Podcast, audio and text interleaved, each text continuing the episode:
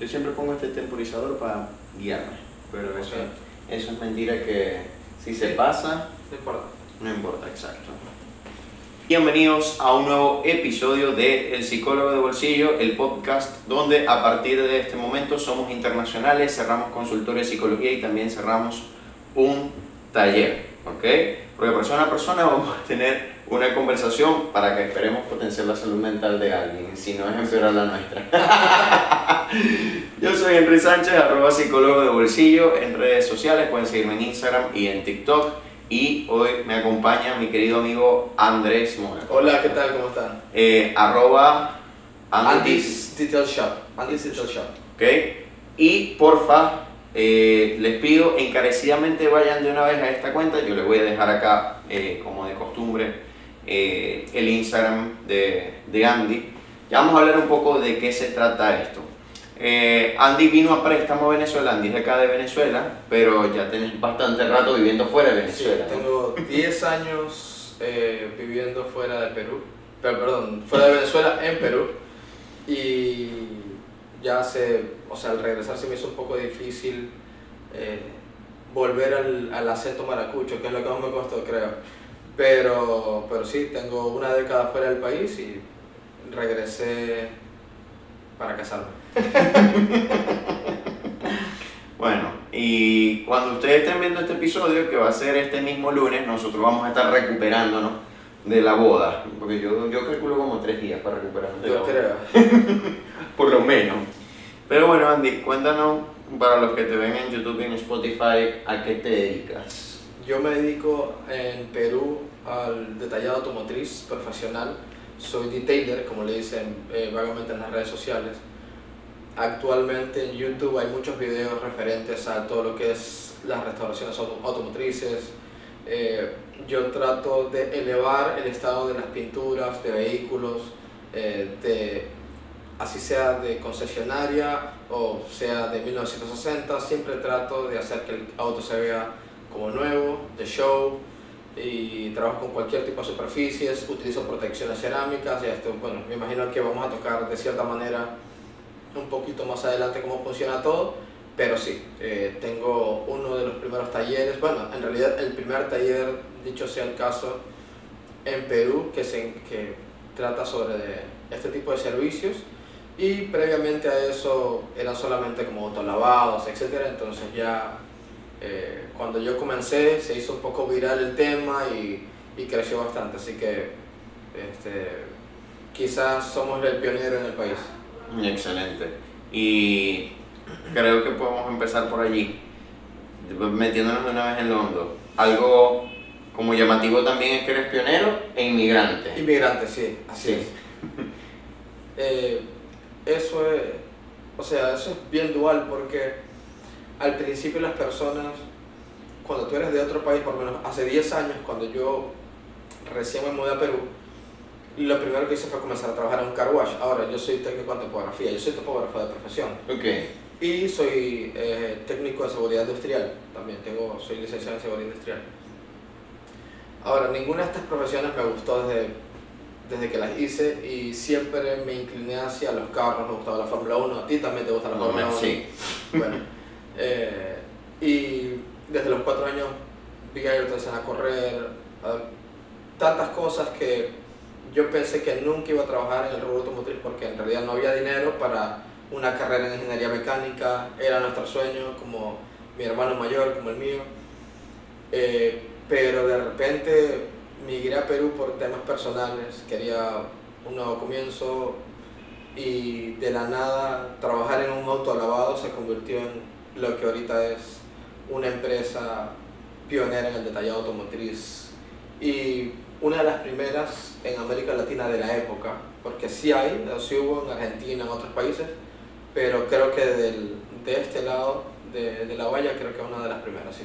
Claro, porque el mercado podemos decir que su fuerte es América del Norte, Europa. Sí, eh, Norteamérica, Europa y Asia, es, eh, principalmente los mercados más grandes. Ok.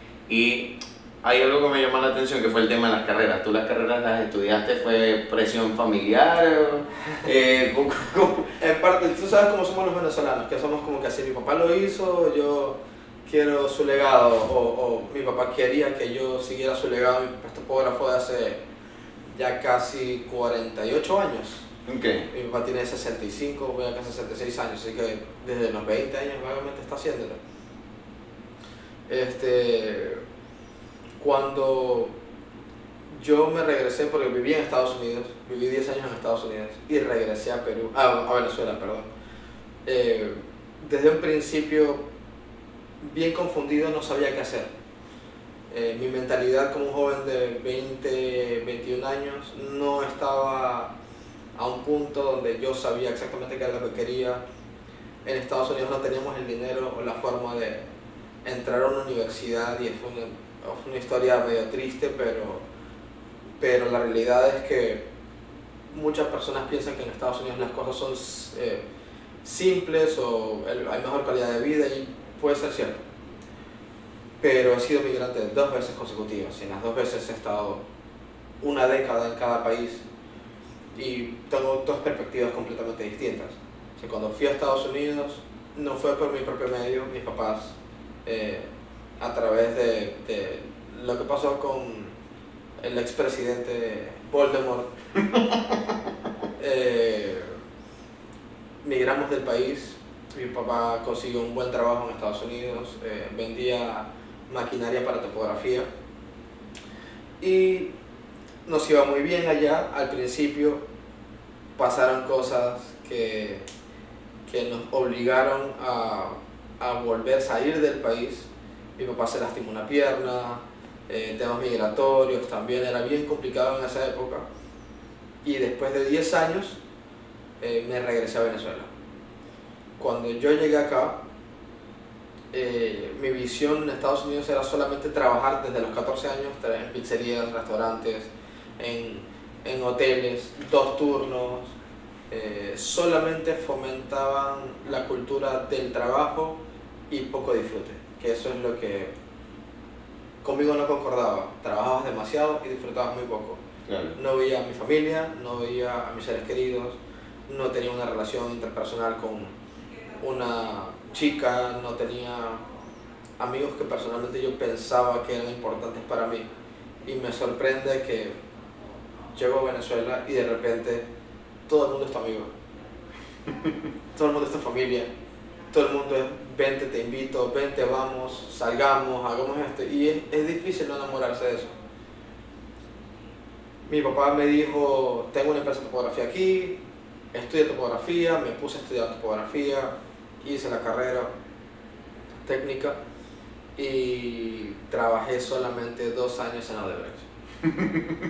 ¿Y duraste? Duré dos años en Odebrecht. Y lo odié. Lo odié con cada fibra de mi cuerpo. Fue un trabajo que no me aportó nada económicamente. Este, fue un trabajo que me frustró porque teniendo 22, 23 años ya, no sentía que era lo que yo quería hacer. ¿Tú te fuiste a Estados Unidos como con qué? 12, 12 años, años. 12 años. 12 años y regresaste Sí. con 22. Exacto. Me fui a los 11 y regresé a los 21. Ok. Sí, así, así fue, a los 21. Terminé la carrera y bueno, al final no me aportó nada. Después de eso, sentí que no había muchas cosas que hacer. Yo estuve aquí en, en Maracaibo unos tres años aproximadamente, eh, cuatro años, y ahí conocí a la que va a ser mi futura esposa el día de mañana. Así es. Este, fíjate que se habla mucho de, de hacer lo que uno le gusta, pero a veces hacer lo que uno le gusta implica ciertas barreras. O sea, barreras económicas y también barreras familiares, porque por ejemplo aquí en Venezuela yo lo veo en muchos casos con familias que tú estudiaste medicina, eh, o sea, todos somos médicos, en la casa de los hijos estudian medicina. Claro. O eh, se establece como un perfil de cuáles son las profesiones idóneas. Entonces de repente, a ti te gustaban los carros, de repente no tenías como definido eh, cómo hacerlo, pero por ahí querías que fueran los tiros. No, ni, la más mínima idea. Y lo peor es que toda mi familia, incluyendo mi papá, eran aficionados de la Fórmula 1 y de los carros. y era como algo difícil de, de procesar. Eh, mi hermano mayor, su sueño era estar en un equipo de karts, o sea, él quería correr karts para ir evolucionando de ahí, pero era extremadamente costoso. En Venezuela era imposible hacer karts en, en los años 90. Eh, yo nací en el 88, tengo 35 años. En los años 90 eh, la situación era como una transición entre malos, buenos presidentes, buena economía, mala economía y el país estaba muy inestable. Y nada, solamente quedaba ver la Fórmula 1 por televisión. Era lo único que nos, que nos llamaba a, a apasionarnos por, por algo específicamente. Y yo siempre fui como la oveja negra, porque toda mi familia es amante del béisbol. Okay. Y, y yo amaba el fútbol. Okay. Y era raro porque desde Estados Unidos 94, desde el Mundial ese, que me marcó la vida, yo dejé de jugar béisbol y me dediqué al fútbol. Y me obligaban a ir al béisbol. Okay. Y aquí no había equipos de béisbol. Entonces, Claro. es como que siempre estuve luchando contra la marea, que mi lo que mi familia quería que yo hiciera, eh, yo estaba en contra. ¿Sabes que tu familia, tú naciste rebelde, pues? Yo nací rebelde. Yo me, no, me gusta, no me gustaría decirlo, no voy a decirlo de esa forma. Yo creo que es que es, es un hecho. Yo he sido el, el niño rebelde de la familia. Y en parte eso me ha jugado a favor. Ok. Porque he podido hacer todas las cosas que me han dado la gana hacer. Y a veces siento que mi familia no ha tenido esa oportunidad porque han tratado de jugarla segura todo el tiempo. Ser el niño rebelde también tiene eh, su contraparte. Claro. Eh, estás muy solo todo el tiempo. Estás muy solo la mayoría del tiempo. Eh, mucha fricción con otras personas. Tus amigos son extremadamente contados. No encajas con mucha gente. Yo tengo puntos de vista y posturas bien fuertes personalmente. Es, bueno, Maciel y yo somos cristianos evangélicos, yo creo que tú lo sabes. Sí. Eh, pero no es que somos cristianos relajados, solamente que ya tenemos, después de tantos años, la madurez como para saber qué es bueno para nosotros y qué es malo para nosotros. Y eso es lo que me gusta de ella, que compaginamos mucho en muchas cosas, pero somos tan distintos que es emocionante retarnos todos los días. Ayer peleamos en la noche. peleamos en la noche y nos perdonamos y todo fue hermoso al día siguiente. Y, y, y eso creo que es la maravilla de ser, quizás porque ella también es la oveja negra de su familia. Todos están aquí y de repente se va a vivir conmigo a Perú y es como que, uh, Maciel se fue, Maciel ¿Qué, se fue. pasó aquí? Y, y, y fue medio extraño, pero al final del día no es del todo malo. En realidad, de su familia, o de las mujeres de su familia, es la única que ha tenido o va a tener un matrimonio apropiado, con fiesta, con, con la borrachera, la, el día después, el día siguiente, los amigos, las fotos de, de, de locura, de qué pasó ayer. Y de mi parte también. Eh, mi- mis papás son divorciados, eh, mis hermanos tuvieron matrimonios muy sencillos y todos me han criticado y me han dicho, ¿por qué estás gastando tanto dinero? ¿Por qué esto? Y yo no lo veo así, yo lo veo como que estoy invirtiendo en lo que me voy a llevar eh, cuando sea viejo y, y quiero que le, creo que le quiero hacer honor a lo de la oveja negra. O sea, quiero ir en contra Es como lo vamos a hacer bien. Sí, porque, porque yo soy la oveja negra y, y creo que la oveja negra siempre se esfuerza el triple que, que el resto del rebaño. Sí, sí. Puede ser. Sí, yo lo creo. ¿Sabes que La gente tiene como la idea de que la oveja negra es esa persona, no sé si mala. O sea, pero yo también a veces veo que el concepto de ser una oveja negra está como un poco... No sé, no sé si es malinterpretado, porque yo, yo siento que para la, para la familia o por una empresa o cualquier persona, de repente una oveja negra es alguien que piensa de manera diferente y el pensar de manera diferente a veces para el grupo que tiene un dogma o una creencia ya muy fija, eso no es bienvenido. Sí, sí. Sí, y. Aunque también se puede prestar para el otro, porque ponte que toda tu familia sea doctor, o todos son sean doctores en tu familia, y todos tienen una vida plena y todos son felices y de repente está el hermano que no trabaja, que no, que no hace nada por su vida, que tiene 40 años y vive en la casa de sus papás y que lo único que está esperando es que se muera para heredar la casa. Yo no critico a nadie, pero sí soy del pensar que como adultos, sobre todo aquí en América Latina, y, y te lo digo con propiedad porque estando en Estados Unidos lidié con personas, o, tuve amigos argentinos, brasileños, colombianos y juegan fútbol. juegan bien. Y lo puedo decir, yo creo que con, con pleno, plena seguridad, que es que cuando nosotros culpamos a nuestros padres o a nuestro pasado por las cosas que nos suceden hoy, nunca terminas de crecer. Yo desde hace unos 10 años aproximadamente tengo un lema propio, que es que todo lo que me pase a mí es por mi culpa, porque yo decidí, porque yo tomé una mala decisión, porque no hice las cosas bien y siempre hay lugar para, para poder mejorar. Y a un principio Maciel me lo criticó y me decía, no, pero bueno, psicológicamente de cierta manera lo que vives desde chiquito, desde tus padres, desde, que eres pequeño, sí te afecta, no te voy a decir que no. Pero yo pienso que una vez que eres adulto y aprendes a reconocer que tú eres responsable de tu propia vida, que estás solo en un país donde no hay más nadie de tu familia y tienes que salir adelante, en ese momento puedo decir que creces mucho más rápido que la persona que vive en el pasado o bajo las alas de sus padres o, esperando que, que, le, que le regalen algo en vez de buscarlo. Sí creo que la oveja negra se presta para...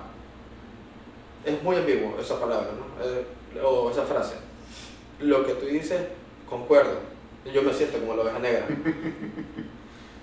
Pero también hay reales ovejas negras en, en lugares que no aportan a nada. Y quizás tú sabes psicológicamente más de cómo funciona eso, pero eh, sí tengo posturas bien fuertes en, algunas cosas que creo y mi familia me lleva a la contra completamente. Ahora, con el tema de las responsabilidades, eh, fíjate que eh, pasa mucho. O sea, te lo voy a poner con el caso del, del, del Voldemort, del presidente Voldemort que mucha gente viene y le echa la culpa a los papás porque tú votaste por él en el 98. Y es como que, bueno, mira, ya el voto no lo podemos cambiar. O sea, ¿qué podemos hacer hoy en día? Que mantenemos ciertos esquemas que, que perpetúan corrupción, que perpetúan cosas que, que, que no están bien. Entonces, eh, incluso en la terapia funciona así, porque llega un punto en el que, ok, tú identificaste que de repente está este patrón, que bien hay una influencia, una, una experiencia aprendida por la familia, pero ya eres adulto. Ya en este, en este punto en que lo identificaste y lo reconociste, de aquí en adelante lo que te toca es trabajarlo. Y si no lo trabajas, fue tu decisión. O sea, es como ya tú tienes la información. Eh, uno elige o hacerse el loco, culpando a los demás, eh, o puedes elegir asumir, y por, por eso a veces muchas personas como que en el proceso eh, de querer ser una persona más consciente o mejorar, tanto en terapia como en cualquier otro espacio, tienen que pasar por la incomodidad de verse en la sombra y decir, esto es mi responsabilidad, ya aquí nadie, lo, nadie interviene, o sea, esto lo decidí yo. Y a veces esa postura, evidentemente, en algún momento los extremos pueden hacer daño, pero si lo ve de ese punto, de que siempre hay una cuota de responsabilidad, hay oportunidad de crecimiento, porque sin autocrítica no se llega a ningún lado. Eh, está, está muy bien puesto eso, porque, o sea, quizás yo soy... Tú entiendes más sobre actitudes humanas que yo. Yo soy muy duro con ciertas cosas. Y yo tengo, por lo menos, a mí me gustan los trabajadores jóvenes. Para qué? porque me aportan mucha energía física, mucha alegría. Los chicos jóvenes llegan y dicen, oh, el café, ¿cómo está? Entonces, me da alegría tenerlos y me da alegría enseñarles algo y sobre todo si son de bajos recursos. Me da mucha alegría poder aportarles para que ellos aprendan algo que les va a generar dinero a futuro. Tengo dos chicos, uno se llama Israel Eh, y otro se llama Anderson. Los dos tienen 18 y 19 años. O sea, son súper jóvenes. Pero si tú estuvieses en su entorno, la responsabilidad tan grande que tienen estos chicos sobre su cabeza y para sus familias, que eso les pone un estrés tan grande en la espalda y de la forma en la que ellos son capaces de lidiar con esto y canalizar todo lo que les produce su entorno es totalmente distinto, que es muy interesante. Anderson es un chico eh, que quiere jugar fútbol profesional. De hecho, está siendo firmado por un equipo profesional peruano y eh, es de una familia de muy bajos recursos. Son cuatro hermanos, varones, ya están grandes, así que comen muchísimo. Dos perros, mamá y papá. ¿Ok? Pon un entorno donde tienes que vivir con tres hermanos más, tus papás y dos perros en solamente dos habitaciones. Está apretado. Sí.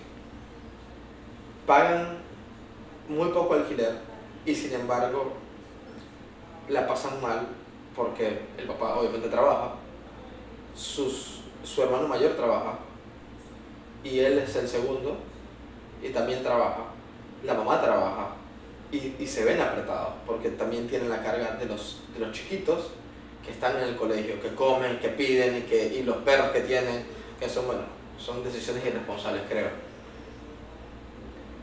Pero a pesar de todo, Anderson tiene la capacidad de salir adelante y eso ese sufrimiento es como lo que, el que le, lo que le permite ser mejor en el fútbol.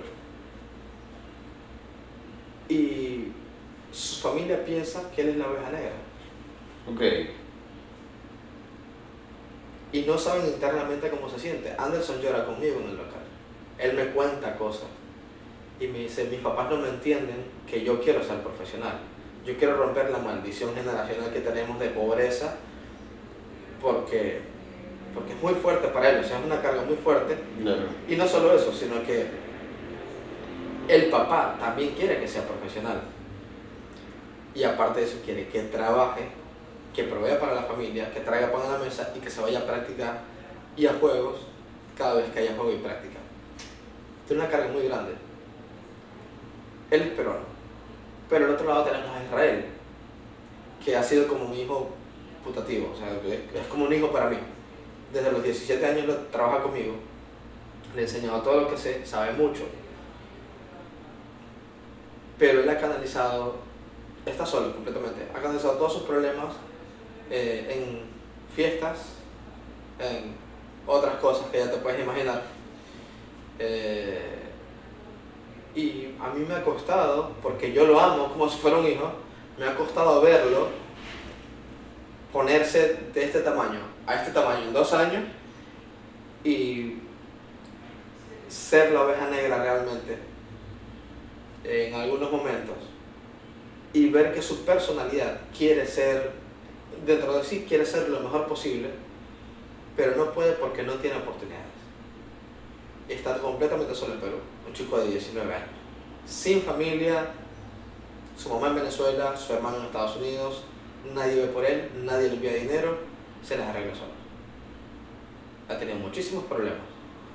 Y cuando tú, me, cuando tú dijiste ahorita que como que la, la solución está ahí, ¿verdad? Si nosotros tenemos la opción de dejarlo o, o, o simplemente atacarlo de la raíz. Yo no sé cómo piensa el ser humano a full, pero siento que si yo fuese un terapeuta o tú un licenciado en psicología, quizás pudiese lidiar con estas cosas de una forma más objetiva, pero dentro de mí, una persona cualquiera, yo busco regañarlo. ¿Por qué hiciste eso? y quizás es la forma como a mí me dijeron las cosas de un principio. Y él piensa que ser la oveja negra es malo pero poco a poco se ha ido distanciando de quizás lo que es su familia y lo que es todas las personas que están a su alrededor y ha crecido. O sea, no completamente es la oveja negra. Y yo te quería preguntar algo, porque lo que dijiste está perfecto. Pero si tú tienes una persona que tiene estas dos opciones, ponte botón negro, botón rojo. Ok. Okay, siendo el botón rojo lo, lo malo y siendo el botón negro lo bueno. ¿Por qué una persona en su sano juicio elegiría el botón rojo versus el negro si te ponen la oportunidad enfrente? ¿Tú crees que es miedo, desconfianza, eh, eh, algún tipo de, de problema que, que piensa que lo fácil no existe? Entonces, el, negro, el, el- el rojo debe ser la solución. Eh, Claro. yo, yo quisiera realmente llegar al, fondo de muchas cosas, pero obviamente no puedo. Y en caso de los chicos con los que trabajo, siento que soy como un familiar más para ellos. Pero, ¿qué hace que una persona, no, no sé si tiene respuesta a eso, pero ¿qué hace que una persona defina de que el- lo malo es lo que tiene que hacer? Yo creo que en parte po- podemos explicar eso por cómo se interpreta qué es lo bueno y qué es lo malo. Porque de repente para nosotros botón negro es decisión correcta, botón rojo la decisión erra- errada. Y de acuerdo a esa creencia, de repente la persona puede invertir que, si- que para el rojo es bueno y negro es malo. O sea, justamente para nosotros, por ejemplo, en la psicología cognitiva, el malestar viene de las distorsiones o de las interpretaciones erróneas que nosotros damos. Y si ponemos un ejemplo en, vamos a ponerlo, aquí en Venezuela, eh, la buena práctica para algunos de que cuando un candidato político, eh, eh, por ejemplo, un candidato político está haciendo su campaña, agarra y comienza a regalar tanques eh, de agua, empieza a llevar camiones cisterna para llenar esos, esos tanques de agua que regalaron, comienzan a regalar bolsas de comida, eh, comienzan a arreglar infraestructuras y hospitales, la gente se alegra porque dice, ay, me está dando algo, esto es bueno. Pero básicamente, si lo ves desde otra parte, ¿de dónde viene ese dinero en una campaña que le estás metiendo plata a un hospital? ¿De dónde viene ese dinero? ¿De dónde, de dónde vienen todas esas cosas? Segundo, es educar entonces al, al elector, al votante, que me tienen que dar, de que yo no tengo que trabajar las cosas, de que a mí el gobierno, eh, como padre, me protege como si fuese un dios. Y es como. Entonces, cuando tú ves, llega un punto en que la gente interpreta, a pesar de que le están quebrando las piernas, que ahora el botón rojo es bueno porque me están dando cosas, cuando de repente una economía o un país en el que no me den nada, pero si me den las garantías para poder trabajar, no es tan, tan agradable, porque no me dan nada. O sea, ya estoy entendiendo. O sea, es bueno físicamente, pero no es bueno para el bien común o para el bien personal. Digamos, si te regalan un tanque de agua, ah, qué chévere, lo pongo en mi casa, tengo un tanque de agua.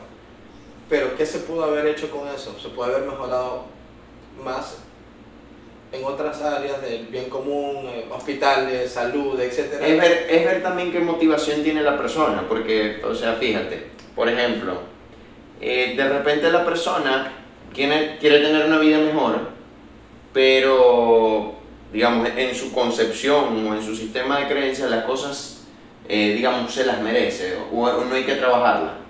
Entonces, por ejemplo, para mí en este punto, que de repente un Estado me regale cosas, yo sé que no me las está regalando, que eso tiene un precio. Y el precio es muy caro porque lo, lo, lo, lo vivimos. O sea, vamos a poner un ejemplo. En el día ya hemos tenido dos fallas de luz y es en todo el país. No sabemos si a la tercera se fue la luz en todo, en, en todo el país, que esperemos que no, porque tenemos la boda Claro. más adelante. Hay planta eléctrica. Ah, no, excelente. Entonces, o sea, fíjate que de repente, eh, vamos a poner este caso. Hay alguien que su sistema de creencias es las cosas me las merezco, no hay que trabajarlas o, o- o al mínimo esfuerzo.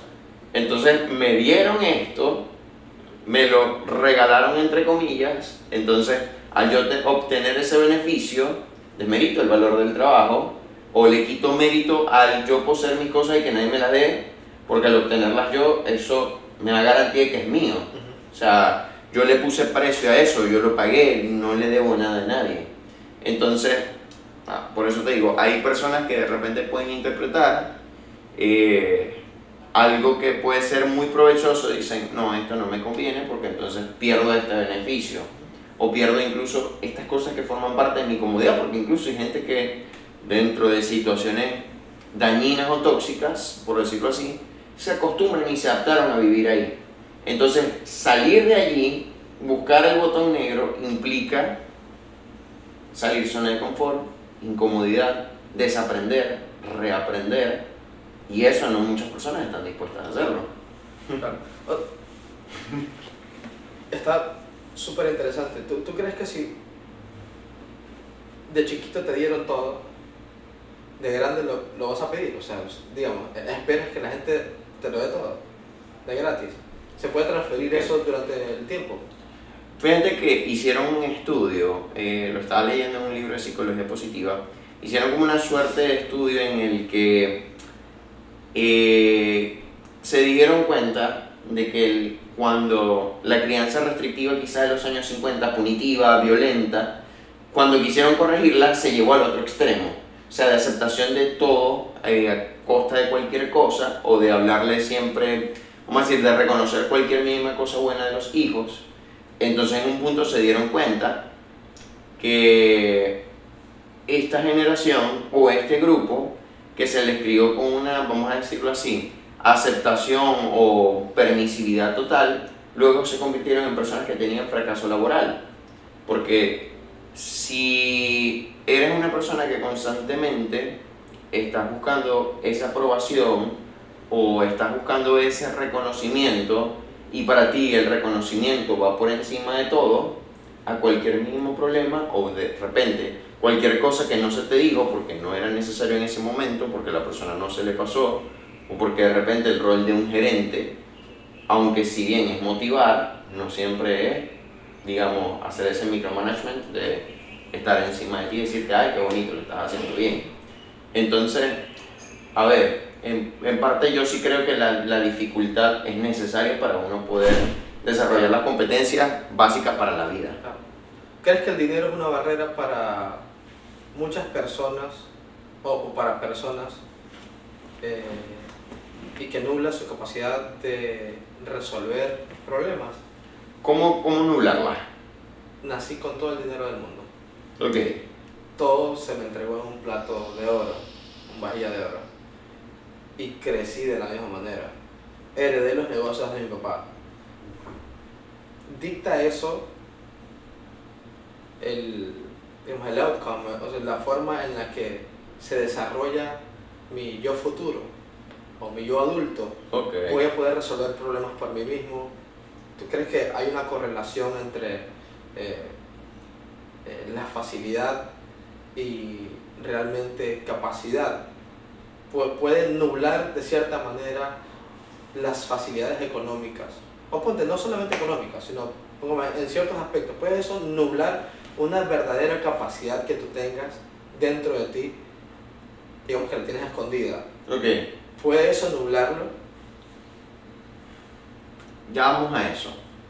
Aquí te devolvería la pregunta, porque en parte, digamos, tu público al que tú trabajas es un público selecto, por decirlo así, y quizás te encuentras con, digamos, un público de alto nivel o alto perfil ¿Lo has visto te ha dado esa impresión? Sí, o sea, realmente, y justo ayer eh, con una amiga de nosotros estaba, no discutiendo, estaba conversándolo y ella tenía razón en muchos puntos, pero hay cosas en las que yo difería, o sea, había convergencia de cierta forma, pero había cosas en las que estamos difiriendo porque personalmente tengo amigos que son muy capaces eh, y yo el comentario que le había hecho en ese momento era que yo sentía que a veces las personas que tenían más dinero o las personas que eran pudientes económicamente solían, o las que yo conocía, solían tener menos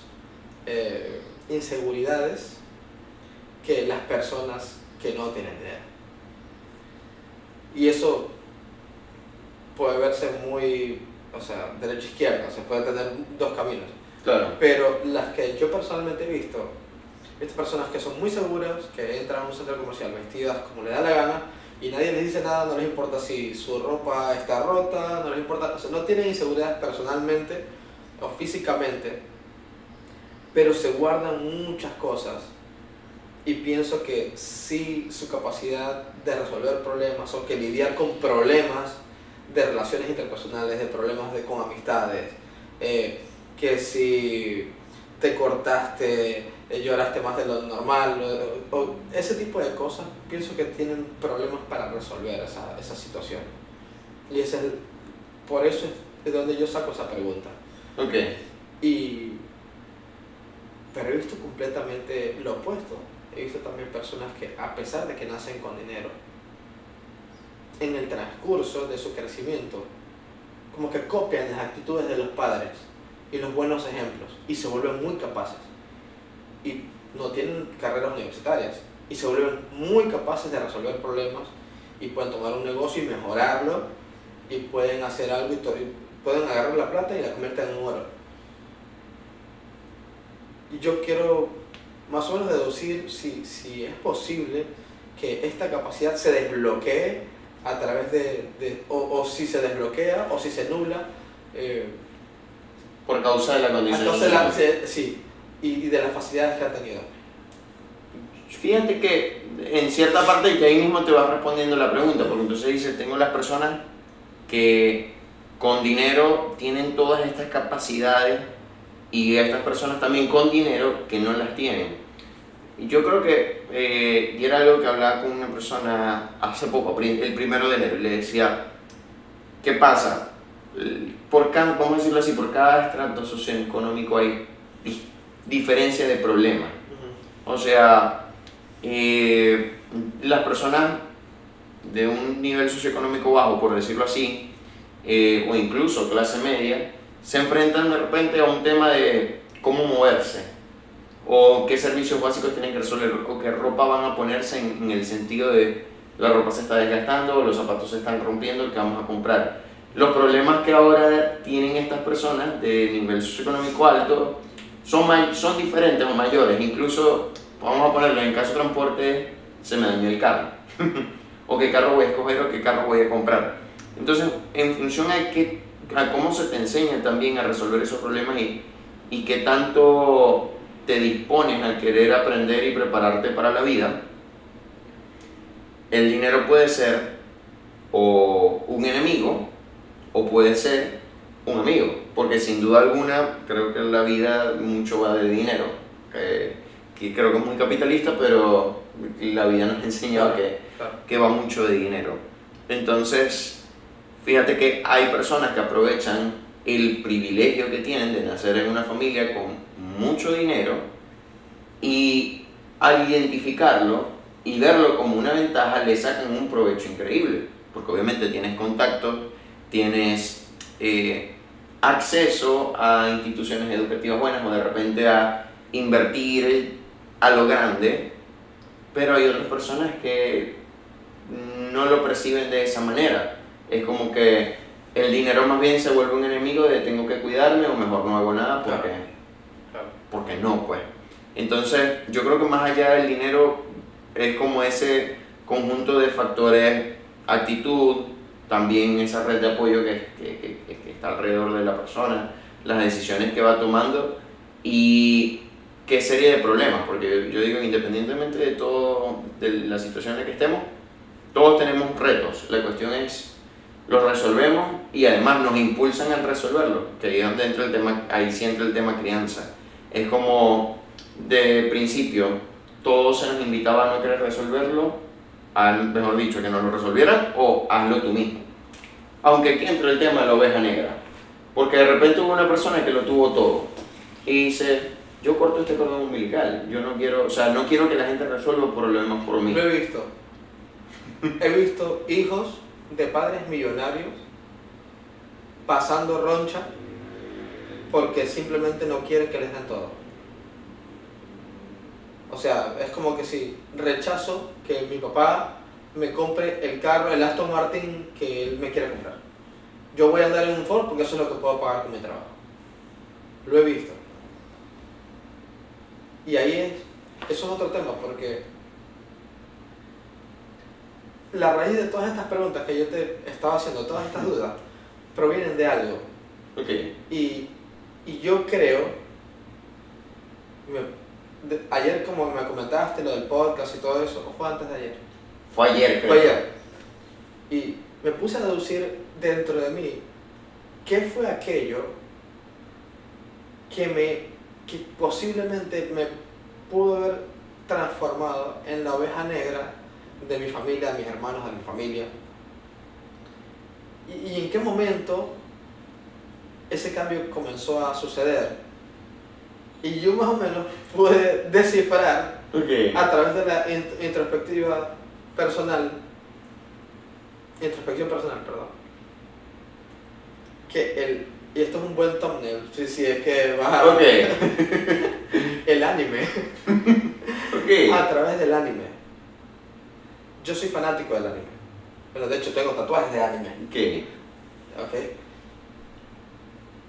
¿Qué pasa? Yo siento que ha sido tan importante para mí ciertas cosas en mi vida. Y yo he sido capaz de cambiar actitudes personales. He sido capaz de, de quizás armarme de valor para hacer algo porque Naruto quería ser Hokage, una cosa así. Ok. Yo anime desde muy pequeño. Estoy hablando desde que Dragon Ball era el Goku chiquito. O sea, eh, antes de Goku chiquito veía cosas viejísimas en los años 80. Que seguimos viendo anime. Y me puse a ver aproximadamente en el año que yo regreso a Venezuela, que no recuerdo exactamente, yo tenía 21 años exactamente. Yo había dejado de ver anime completamente. Y justo en mi cumpleaños número 22 comencé a ver anime nuevamente. Y me acuerdo perfectamente, porque yo dije, ¿por qué dejas de ver anime si a mí me encantaba tanto? Y empecé a ver una serie de anime y después otra y después otra y después otra y después llegó Attack on Titan y después llegó eh, otras, otras series. Yo quisiera creer que hay cosas en la vida que te hacen cambiar de perspectiva, de parecer y pueden aliviar tus sentimientos, pueden hacerte desprenderte de cosas. Y para las personas que pueden entender el mundo del anime, hay escenas que se pueden poner muy sentimentales. Y a veces las referencias son tan claras que es como un reflejo de tu vida. Y yo he visto el anime como un psicólogo que constantemente me está recordando que a pesar de los problemas que tengo, yo puedo superar, o quizás no un psicólogo, sino un coach motivacional. Ok. Digámoslo así. Un mentor. Un mentor. Sí. Este, ese Daniel David, ese que anda hablando por ahí. Eh, es como que si te dicen que no puedes, eh, dentro de ti siempre tienes algo que, que es para dar el, el, el adicional, si puedes. Y yo al principio lo veía solamente como una serie divertida y de repente toco los 30 años y el anime me golpeó distinto. Fue como que esto tiene un mensaje, esto tiene un mensaje, esto tiene un mensaje. Y mi vida comenzó a cambiar. A los 30 años, mi vida, yo sentí que empezó a cambiar completamente. Yo dije, tengo que abrir mi taller, tengo que hacer mi empresa, yo sí puedo, porque esto es así, esto es así. Y ya empecé a entender todas las cosas como que yo había visto de, de los animes, había aprendido con el tiempo. Y las reflejé en mi vida personal. Yo no sé si alguno de las personas que pueda estar escuchando el podcast le ha sucedido esto, que ha llorado con una escena muy fuerte de anime o cualquier este, emoción que haya sentido durante un programa, una serie de anime, pero a mí me cambió la vida y a través de las preguntas que ya te he hecho, quería hacer como una contra y decirte, ¿puede una simple caricatura convertirse en algo tan importante para una persona que su estilo de vida cambie? Sí puede. Pero es que al fin nosotros somos los que le agregamos el valor a las cosas. Miércoles, sí. Claro, porque fíjate que así como pasa con el anime, le pasa a algunas personas con, con el fútbol, le pasa a las personas con, vamos a poner un caso en Fórmula 1, con Fernando Alonso. Claro. O sea, eh, fíjate como por ejemplo la, la 33, o sea, el, el- el- simplemente e- ese número que hace que todo el mundo en Twitter se vuelva loco, bueno, ahora en X, se vuelva loco y es como decir, si Fernando todavía lo sigue intentando por la Claro. 33, yo lo voy a seguir intentando porque él tiene 42 y de ahí está todavía. Entonces, o sea, algo como el anime o cualquier cosa que nosotros decidamos asignarle el valor puede ser significativo al punto de que básicamente elegimos que eso incluso nos salve la vida en algún momento. Ahora, muy bonito lo que dijiste, que nosotros le damos el valor a las cosas, pero no hay nada como el anime. es que el fútbol no tiene ese significado, creo. O sea, el fútbol te inspira a muchas cosas. Te inspira al esfuerzo, al intentar nuevamente, cosas. Pero se siente que el anime trasciende eh, lo que te puede enseñar una novela o no sé, algo que no te puede aportar María Polo, la doctora Polo, qué sé yo, en esos programas, que es como una constante motivación o inspiración a, a superar lo que tú ves enfrente tuyo y, y de cierta manera encontrar como, es como un segundo papá diciéndote, hey, Ok. tú puedes. Y creo que ese fue mi escape, porque siempre en mi familia hemos estado lejos. Mi, mi, mi mamá tengo ya casi 5 años que no la veo. Mi papá felizmente lo vi hace ratito que vive en Chile. Él vive en Chile y yo vivo en Perú, pero no nos vemos todo el tiempo. A veces pasan 2, 3 años que no nos vemos y de repente nos vemos tres veces en un año. Pero así es la vida, ¿no? Y, y pienso que hay cosas que pueden llegar a cambiar a una persona. Quizás son distintas cosas para la, la gente. Pero subjetivamente lo que yo pensaría que es positivo, he visto que muchas personas que ven anime se vuelven más receptivas, entienden más situaciones. Quizás el, el- tema del, del sentimentalismo les choca bastante porque como que cada vez que les pasa algo se acuerdan de la escena y como que hacen una, una mezcolanza de cosas. Yo vi por primera vez llorar a Maciel, no fue una película, fue en un anime. Y yo he visto como el anime ha cambiado su forma de ser con el tiempo. Es una persona mucho más vulnerable, mucho más eh, abierta. Y es como que inconscientemente la invitación para venir acá me hizo eh, como que investigar en mí mismo qué fue lo que me hizo eh, la oveja negra que va por el buen camino. Claro. E incluso es que yo lo veo así, o, o si, como tomándote un poco la idea, lo entiendo como que más allá de ese mensaje de vamos tú puedes, es que también creces con el, o sea, me diga que, que es como creces con el personaje. O sea, creces con el anime y, y en parte las luchas de esa persona o de esos personajes en algún momento se vuelven o se identifican con las tuyas y te deja un mensaje. Algo así. Sí, sí, totalmente. ¿Te gusta el anime? Supieras que no, no he incursionado nunca, o sea, no he incursionado nunca. La verdad que me dices si me gusta o no, no te puedo decir, no me gusta, porque es que no, nunca, si en algún nunca he momento, consumido anime. si en algún momento quieres ver uno, yo te recomiendo uno y te vas a quedar enganchado. Excelente, excelente. Y hablando justamente como de, de ese crecer en el personaje, fíjate que tú llegas, en- eh, llegas a Perú y estabas trabajando en un car wash. Sí. Eh, ¿Cuándo llega ese punto en el que tú dices, vamos a darle con el taller? Eh, Maciel, mi pareja, mi futura esposa. Yo cuando comencé a lavar vehículos, eh, ella y yo todavía tenemos contacto. No hablábamos todos los días, pero era constante. Siempre había un, un amor de por medio, obviamente, si así estuviéramos lejos, pero el, ta- el típico tabú de que amor de lejos, ya tú sabes cómo termina. Ella estaba como con la guardia baja, yo también estaba con la guardia baja, perdón, el- la guardia alta. Sí, Sí. la guardia alta. Estábamos en la defensiva eh, y era como que nos saludamos y nos hablamos aquí y su mamá me decía, eh, Maciel piensa mucho en ti y yo le decía, yo también, yo las quiero mucho, así. Pero eran cosas como que solamente eh, alimentaban eh, el cariño a pesar de la, de la distancia. Cuando realmente Maciel eh, entró a la universidad, que creo que te conoció en la universidad, Sí, nos, nos, nos conocimos. eh, ella hubo un punto donde el- la situación aquí en Venezuela, digamos, para su familia se puso bastante fuerte.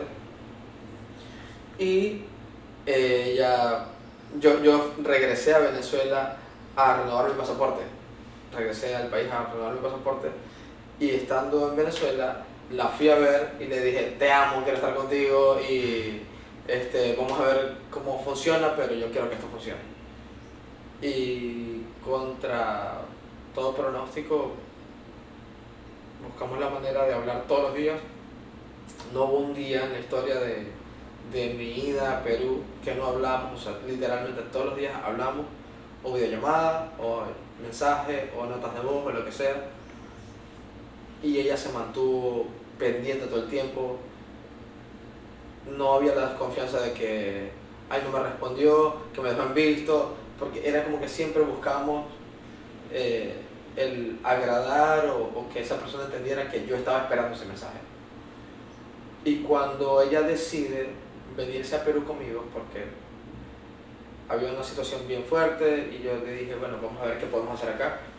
Cuando ella llega a Perú, hermano, o sea, justo en el momento que ella llega, que yo sentí el peso de que ya no estoy solo, ya no es una comida, sino dos, si ya no es un pasaje en bus, sino dos pasajes en bus, ya comienzas a pensar, ok, eh, me pegan el bolsillo, tengo que trabajar el doble.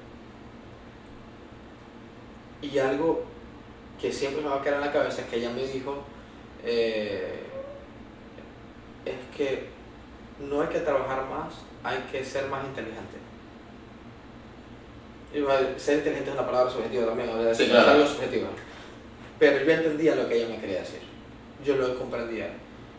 Pero yo soy medio brutico. Yo era malo en todo. Eh, En la escuela, o sea, nunca fui tan aplicado, pero me gustan mucho ciertos temas. Historia, cultura popular. Sé mucho de cultura popular, en general. Y de la guerra mundial, me encanta. Ciencia, biología. Pero para los estudios siempre fui malo. Nunca me agradó hacer tareas. Pero yo entendía lo que Maciel quería decir. Entendía que ella se refería a tenemos que pensar la forma en con lo que tenemos darle la vuelta a la cosa. Y pasaron los meses y pasó un año fuerte, duro, comiendo de un plato los dos, o sea, haciendo cosas que por lo general tú no quieres que pasen con tu mujer, Claro. con tu pareja. Y la mamá me llamaba y, y ¿cómo están? Y ella siempre decía, estamos bien. Y fuimos avanzando poco a poco. Recuerdo que conocí a un chico, un amigo, un gran amigo, que se llama Franz, y se hizo tan amigo mío que me dijo, Andrés, tienes mucho talento, tú sabes mucho, te has, has investigado mucho sobre este tema, y ya no solo lavas carros, sino que pules vehículos y ya haces protecciones cerámicas, y haces restauraciones, y haces todo esto, tienes mucho talento, vamos a abrir un taller. Y Franz me abrió la puerta, eh, a través de eso, monetariamente, me abrió la puerta y me dijo, ponemos el dinero y se lo pagamos a mi papá y seguimos adelante. Y así fue. Y poco a poco avanzamos, me hice conocido. eh, Franz aportaba también, no tanto porque su familia hacía otras cosas, vendían diamantes y tenían una joyería y, y centros comerciales, eran dueños de medio Perú. Entonces, eh, este pensar inteligente eh, vino mucho por crédito, le doy el crédito a Maciel. Porque esa presión constante de que tienes que hacerlo, tienes que darle, tú puedes, yo sé que tú puedes. Y sentir no la palabra, sino que físicamente esto, y que tú sabes que es una persona que, que tú quieres, Claro que sí. que no puede decepcionar. ¿ok? Y cuando una persona que no quiere decepcionar te está presionando, tú físicamente, de alguna manera u otra, sacas energía donde no tienes. Y sacas inteligencia donde no tienes. Y comienza el cambio. En este caso Maciel me sumó demasiado. Pero he visto personas que consumen a otras personas demasiado. Y, y no fue mi caso, gracias a Dios. Maciel y yo tuvimos un tiempo, muy- una época muy buena. Y bueno, temas de economía, de COVID, eh, tuvimos tiempos bastante malos que perdimos una inversión muy grande. eh, tuvimos que retirarnos del local y fueron tiempos bastante fuertes, tormentosos, que nos obligaron nuevamente a reestructurar nuestra vida. Y después de cuarentena, pandemia, tomamos la decisión y, y Maciel quiso terminar su carrera universitaria, que fue lo más difícil porque ya no estaba con ella. Y no solamente eso, sino que no tenía el dedo que me dijera, dale, continúa. Y tú puedes notar físicamente y anímicamente cómo afecta la carencia de ese dedo. Y creo que ese tiempo fue el de mayor crecimiento, eh, ¿cómo se puede decir? El mayor crecimiento mental, ¿se puede decir? Si hablamos de inteligencia. Sí, sí, podemos ponerlo como cognitivo, mental, Y yo intelectual. y yo dije, ¿qué carajo? Vamos a, a buscar la manera de trabajar menos y hacer más plata. Y busqué la manera. Y entrené gente. Hice capacitaciones. Y entrené a medio Perú. Tengo un montón de estudiantes, alumnos. Y la gente me buscaba para trabajar conmigo. Y durante pandemia hice tipo un- unos videos tipo podcast, así, y entrevisté a varias personas. Y vi- hoy lo vieron 10, mañana lo vieron 20, uno vieron como 30, 40, y así fui dándole, y, empezamos a darle. Y ella desde aquí me decía, dale, dale, que tú puedes, dale, que tú puedes, dale, y a pesar de los problemas que tuvimos, el, el hecho de que había una persona impulsando ese, esas ganas de, de avanzar me ayudó mucho. Y pienso que es un poco machista. Eh, hay unos influencers nuevos en YouTube que se llaman Andrew Tate y estos tipos que hablan de la masculinidad y todo eso. Al principio se puede escuchar interesante eh, el mensaje y tienen cosas buenas que decir, pero el atribuir lo que has obtenido solamente a, a, a ti o querer decir, ah, yo lo logré porque yo hice, yo hice, siento que no le hace justicia al, al, al, a la realidad, porque siempre detrás de una, de una persona eh, que, que quiere algo mejor para sí mismo, hay una motivación detrás. Puede ser un perrito, puede ser un loro que tienes en la casa, un hermano, papá, mamá o una pareja, como fue mi caso. Pero si tú sientes que no tienes eh, una motivación para salir adelante, bueno, eh, te vas a adoptar un gato, a un perro, y lo dejas en la casa y lo haces que dependa de ti. y creas una responsabilidad. Puede sonarse muy rudo, muy fuerte, pero es la verdad. Para mí, di- digámoslo así. Pero fue una jornada muy difícil nuestra relación, pero muy bonita. Y lo bueno es que celebraremos en unos días Sí, claro. justamente todas esas cosas y que muchas veces la gente no las ve o las desconoce. Y justo ya creo que para ir cerrando te preguntaría, a lo largo de todo este camino, de tus dos etapas como migrante, tanto en Estados Unidos como en Perú, de tu tiempo solo y tu tiempo acompañado, ¿qué fortalezas identificas tú para sacarle ese provecho o qué virtudes, por decirlo así, identificas tú que son necesarias para sacarle provecho a ser esa oveja negra de repente Mm, y llegar a este punto en el que estás hoy? Que sé que quizás tú dices, hablándolo aquí pareciera que fuera la cúspide, pero sé que Claro. quieres mucho más. claro, claro, sí. Pero ¿qué fortalezas tú puedes identificar que te llevaron de acá a hoy? Es la mejor pregunta que, que creo que me han hecho en, en base a, a mi carrera o, o lo que yo siento que, que tiene que ver con mi negocio, mi crecimiento. Eh, y creo que, mira, la oveja negra siempre le gusta llevarla contra todo. Y cuando Bad Bunny se pone de moda, todo el mundo escucha Bad Bunny. Y el que no escucha Bad Bunny es la oveja negra, ¿cierto? Correcto. Cuando yo empecé a dar las capacitaciones y estas clases, yo, mi conocimiento solamente llegaba hasta acá. Yo no mostraba todo lo que yo sabía, yo llegaba hasta acá. Y se ha hecho un grupo de personas las cuales se han puesto en contra del Beneco.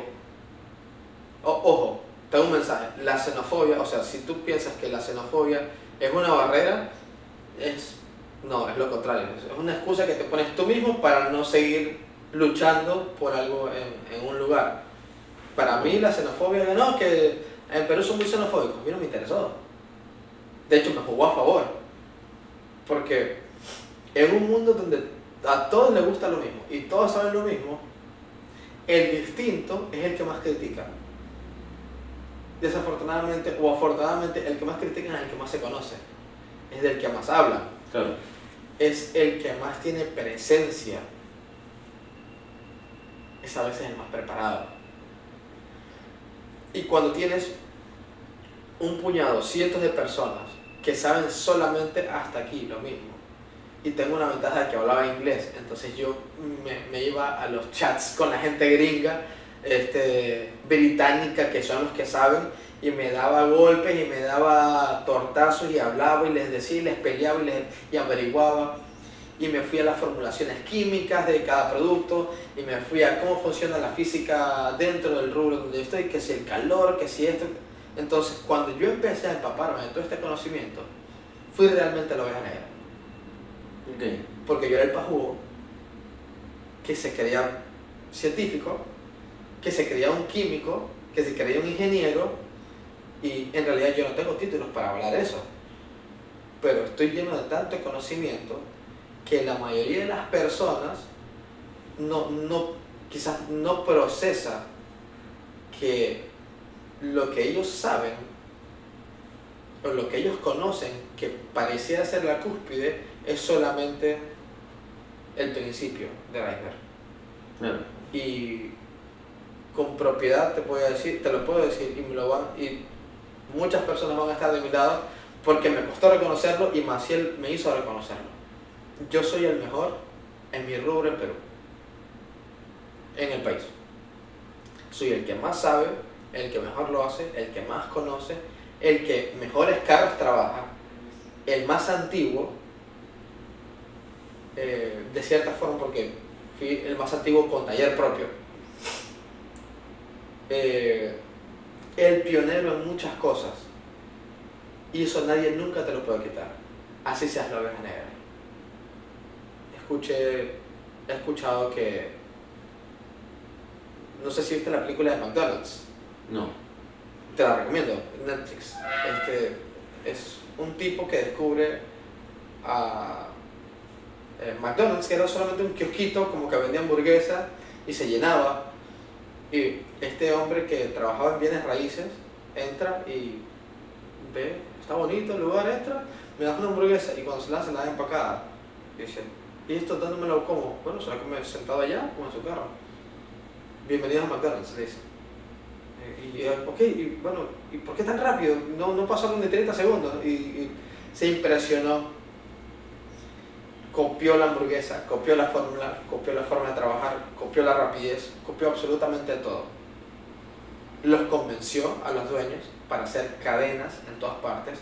Como él trabaja con bienes raíces, hacía convenios con gente, se hicieron multimillonarios y a mitad del camino los, los fundadores de McDonald's le dijeron, ya no queremos esto porque estamos perdiendo la esencia. Y él les dijo, no entiendes, ustedes no, no tienen decisión aquí. El negocio es mío, McDonald's me pertenece. Ustedes firmaron este contrato y no habían leído el contrato. o sea que el dueño de McDonald's no es el fundador de McDonald's. No son los reales fundadores de McDonald's. Es una persona que tuvo una visión más grande que estos que están acá. Y ha hecho el imperio que está hecho actualmente. Y esa película te enseña mucho a, a cuidarte las espaldas. A leer los contratos. Exacto. Al leer la letra fina. Sí. Y, y a ser muy cuidadoso con todo lo que haces. Pero tienes que ser un poquito cínico y un poquito arriesgado y un poquito la oveja negra para llegar a ser algo grande. Eso es lo que yo pienso, honestamente. Sí. Yo creo que las cosas extraordinarias necesitan esfuerzos y a veces acciones y, y- y pensamientos extraordinarios. O distinto, ¿tú piensas que distinto es, es malo? No, o sea, a ver, di- distinto y puede ser malo cuando hace daño a uno mismo o a los demás, pero digamos cuando ese distinto proviene de la idea de hacer algo que en el futuro representa beneficio personal o para los demás, porque, a ver, fíjate, vamos a poner, eh, de repente a alguien se le ocurrió la idea de que el hombre podía volar, y dijeron piensa distinto, está loco, pero gracias a ese él pensó que el hombre podía volar, hoy en día puedes viajar en 4 o 5 horas de Lima a Panamá Maracaibo eh, gracias a los aviones. Entonces no necesariamente distinto es malo. A veces distinto es progreso, solo que nuestra mente a veces no está preparada ni dispuesta para entender que distinto a veces es bueno. Es así. Pero bueno, Andy, Excelente. gracias por, por este espacio. De verdad Gracias. que eh, les invito a que sigan a Andy en sus redes sociales. Eh, que si están en Perú y quieren llevar su carro al taller, y no es a cualquier taller, es poner a su carro a valer, aquí está el señor, el mejor en su rubro en Perú. El Max Verstappen de, El Red Bull Racing. Red Bull Racing. Pero bueno, será hasta la próxima. Denle like, suscríbanse y bueno, gracias por estar con nosotros hasta el fin de este episodio. Chao.